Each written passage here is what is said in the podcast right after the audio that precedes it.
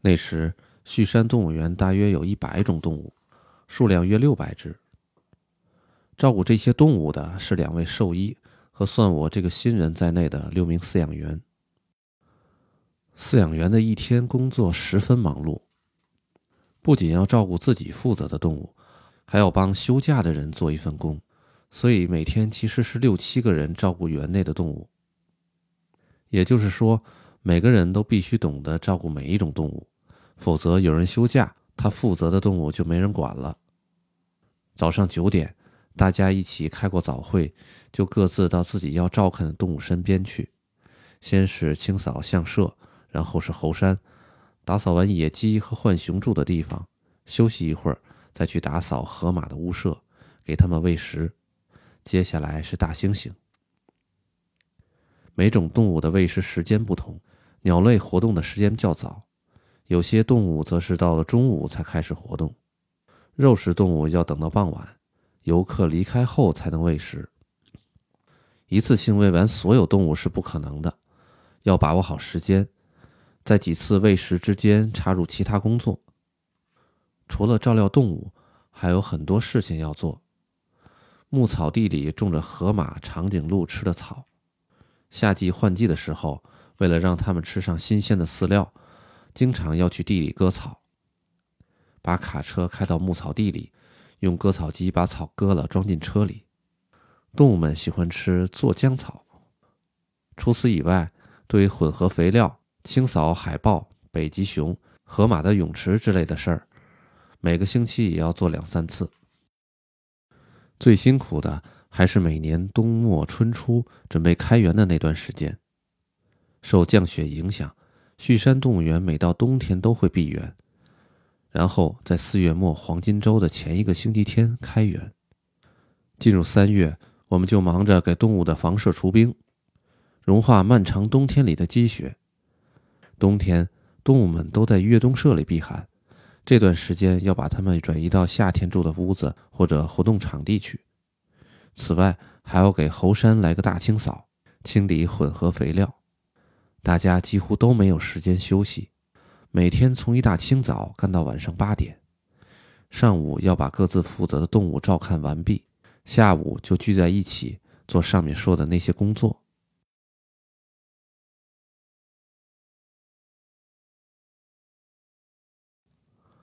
新饲养员负责的动物都是普通品种，跑掉了也没关系，被咬了也不至于受伤。有一定经验以后，再去照看狼或熊。照顾大象、大猩猩、狮子、老虎这种体型巨大的危险动物，是每个饲养员的梦想。每个年轻的饲养员必定都憧憬成为一只明星动物的饲养员。被鸭子攻击不会有生命危险。但照料那些大而威风的动物，稍不留神就可能把自己卷进去，身负重伤，甚至失去生命。想成为狮子或大象的饲养员，必须有强大的勇气，或许把勇气换成觉悟更合适。这个道理是那位因大象而失去生命的前辈遭遇的事故教会我的。动物园的游客看照顾大象或狮子的饲养员时的神情，也和看那些照顾小动物的饲养员不同。大概游客也觉得他们很了不起吧。明星动物的饲养员们，从某种意义上说，或许也算是英雄吧。有趣的是，随着经验的积累，真正想照顾的动物渐渐不只限于那些明星动物了。大家都有了自己想研究的品种。也会知道自己适合饲养哪类动物。有人想养蛇和蜥蜴，也有人想尝试没养过的鼹鼠、地鼠或蝙蝠。当然，也有喜欢养大象、类人猿或者鸟类的人。和动物投不投缘也很重要。我当饲养员的第二年，一下子就喜欢上自己负责的亚洲小爪水獭，每天都带着它们在园子里散步，就像它们的名字一样。亚洲小爪水獭的爪子很可爱，前爪十分灵活，是水獭中与人较为亲近、好奇心较强的一种。这种动物有趣的地方在于，他们会把正事儿当游戏，又把游戏当成正事儿。比如捉鱼吃的时候，他们的表现并不十分专注，倒像是在做捉鱼游戏，边玩边抓，举手投足间有一种生灵的轻巧与幽默。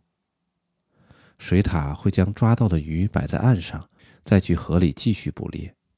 人们看到岸上的鱼，不禁感叹：这样子看起来就像是祭神啊！这便是“塔祭”这个词的由来。其中“塔”指的就是水獭。这种小动物似乎在不慌不忙地享受着生活的乐趣，我为它们的魅力折服。无论是大猩猩、狮子，还有其他动物，幼小的时候都通过游戏的方式了解对方的力量、彼此的地位、捕食的方法，探寻自己的生存之道。长大后便很少再做游戏了，但成年水獭仍然很爱玩，有时摔跤。有时爬上斜坡，再像坐滑梯一样滑下来，在雪地上似乎也玩得不亦乐乎。长大后还能开心的玩耍，没有丰富而强大的内心世界是做不到的吧？大象也很会玩，亚洲象朝子每个冬天都去外面的运动场，把雪攒成棒球大小的雪球吃下去，代替喝水。朝子还慢慢学会向游客和饲养员投雪球、打雪仗。我们每次去打扫象舍，都会被雪球砸到。环顾四周，谁也没有。朝子躲在墙后，只伸出鼻子，把雪球砰的扔过来。他也知道跟人玩偷袭呢。黑猩猩、大猩猩、海豚也爱玩。我知道这些大脑发达的动物会玩游戏。没想到水獭也是，这真是不可思议。与其说他们脑部发达，不如说是天生的乐天派。午睡的时候，他们如果在身边，就会爬到我身上来，解开我的衣扣，或者敏捷地取走我衣兜里的饲养手册。好奇心非常旺盛，有一次居然偷了我钱包里的钱，还把纸币抛在水里。每个饲养员都这样在日常生活中和自己照料的动物交流，每时每刻观察它们。